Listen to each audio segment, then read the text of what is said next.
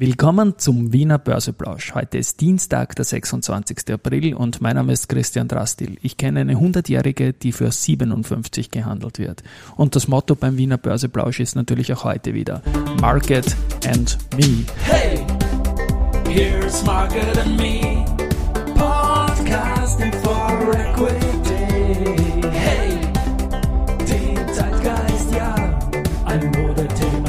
Die Börse als Modethema und die Aprilfolgen der Season 2 sind präsentiert von Wienerberger und Seasonex.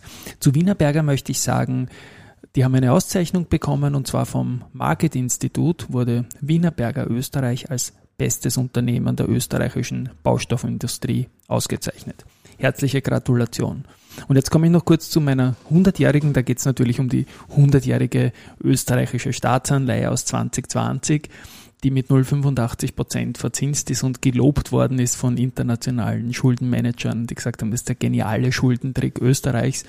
Und wenn man da auf den Kurs schaut, ist natürlich um die 100 ähm, pari quasi, wie man sagt, bei Anleihen emittiert worden, ist dann gestiegen bis auf 138 im Kurs und ist jetzt aktuell um 57 zu haben. Also man kann sich jetzt auf Restlaufzeit 98 Jahre 0,85 Prozent zu 57 kaufen, Tilgung ist dann zu 100 und man hat auch noch einen feinen Tilgungsgewinn. Also das ist sicherlich eine, eine Well-Done-Sache. Wir blicken kurz auf den Markt. Es ist äh, 12.04 Uhr, als ich das spreche und der ATXDR steht bei 6.644 Punkten.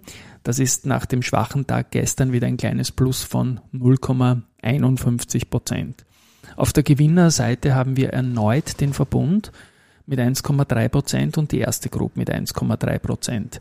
Dazu möchte ich sagen, dass der Verbund auch im Kurs wieder über 100 Euro steht und diese Auflösung die ich gestern angekündigt habe, diesen riesen Umsatz von 227 Millionen Euro am Freitag, das war mehr als die Hälfte vom Gesamtvolumen im ATX am Freitag, die kann ich nicht liefern, weil ich habe, glaube ich, fünf institutionelle dann etliche andere, die ich nicht nennen darf und auch beim Unternehmen selbst angefragt. Man hat keinen genauen Grund, aber alle gehen davon aus, dass ein Aktionär oder ein Indexfonds ein Aktienpaket verkauft, hast, verkauft hat, vielleicht auch wegen einer Reallokation aufgrund von Kurssteigerung.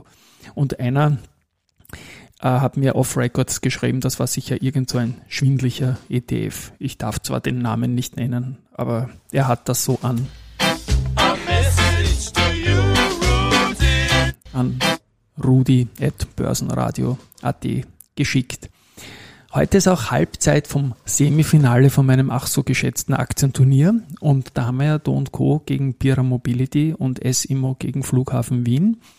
Und mittlerweile ist es so, dass die Do Co. wieder im Plus liegt. Die hat in der Vorwoche zweistellig im Plus und die, die 1,37 Prozent plus seit Freitagsschluss und die Bira Mobility ist jetzt mit minus 0,74 Prozent im Minus. Morgen Abend wird abgerechnet hier und wenn die Don't Go gewinnt, ist sie im Finale und wenn es das Finale gewinnt, bleibt der Wanderpokal als Wiederholungssieger zweimal hintereinander für immer beim Caterer.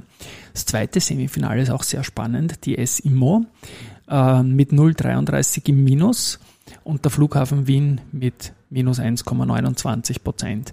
Bei der SIMO ist es so, da hat es ja heute Immofinanz-Nachrichten gegeben, zu denen ich dann später noch komme.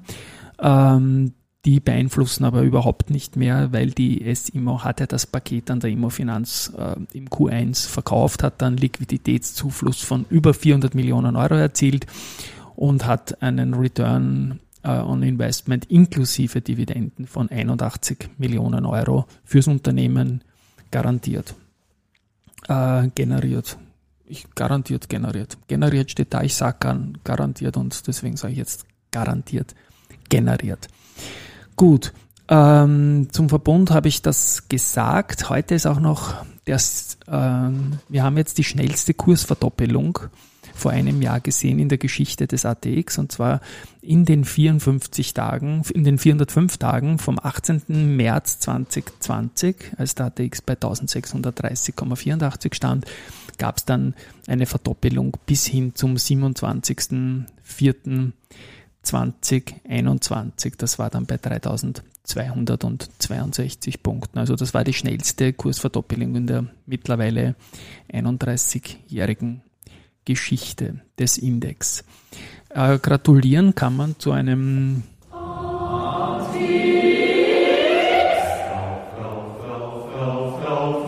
Das ist unser Alltime High Jingle und der geht in Richtung Clean Energy.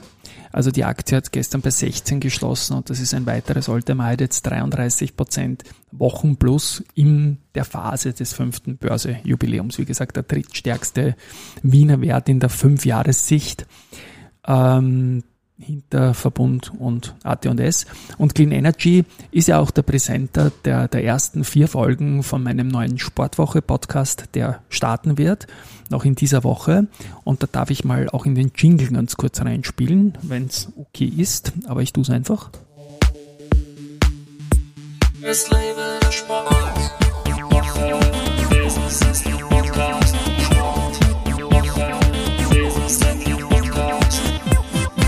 So klingt das Ding und ist eben präsentiert bei Clean Energy. Danke dafür. Clean Energy, da war beim Börsegang die Rosinger Group beteiligt, auch ein Wegbegleiter von uns.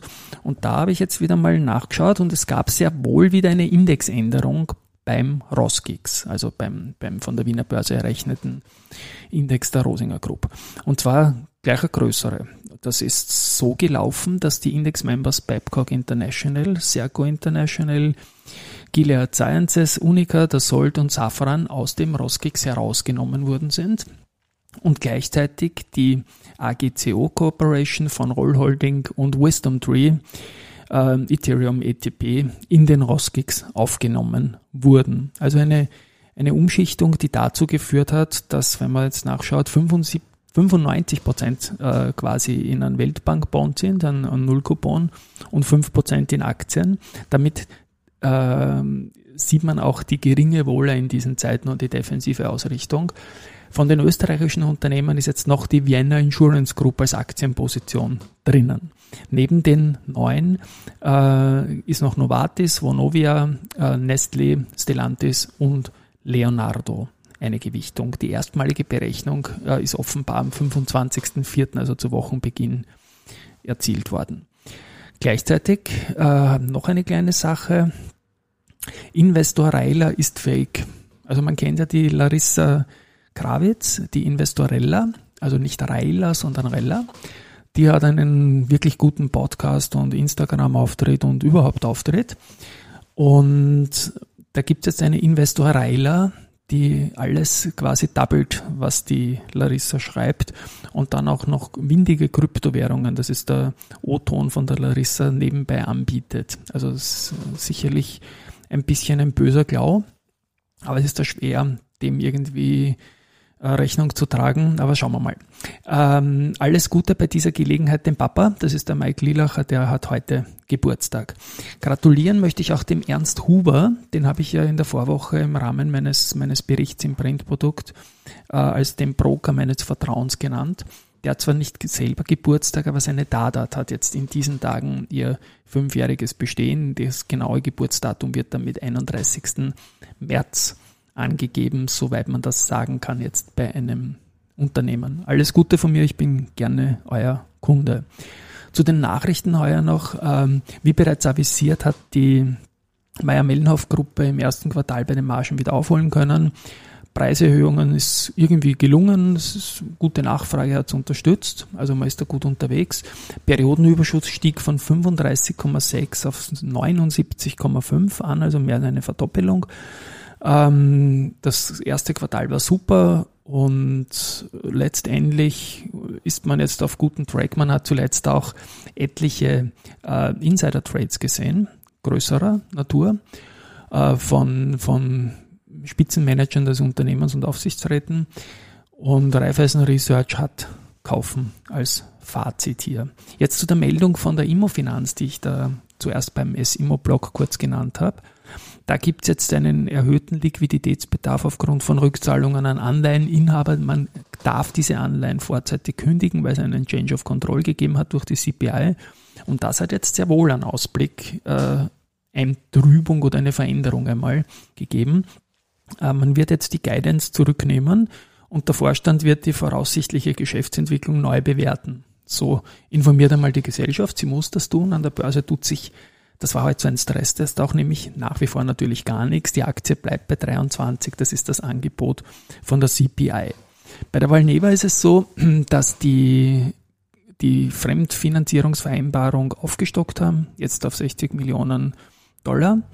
Ähm, und eine positive Nachricht gemeinsam mit Pfizer erreicht dann nämlich, dass die positive Pädi pädiatrische Phase 2 Daten für den Impfstoffkandidaten gegen Borreliose, den VLA 15 erreicht haben. Gestern ist der Kursrückgang gekommen, weil sich die EU weiterzieht und in der Zwischenzeit die Pandemie halt ein bisschen nachlässt, was den Covid-Impfstoff betrifft. Gute Zahlen gibt's von Agrana und auch eine gute Tonalität, also man ist da zuversichtlich. Die Sondereffekte aus dem Ukraine-Krieg sind zwar da, aber sie erwarten trotzdem für das erste Quartal eine sehr deutliche EBIT-Verbesserung. Und dann sagen sie nochmal, auch im Gesamtjahr wird 22, 23, dem ein schräges Jahr, wird ebenfalls mit einem sehr deutlichen Anstieg beim EBIT gerechnet. Und das ist dann doch äh, ein Wording, das man von diesem Unternehmen bisher nicht gewohnt war und ist ein schönes Zeichen auch für die Aktie.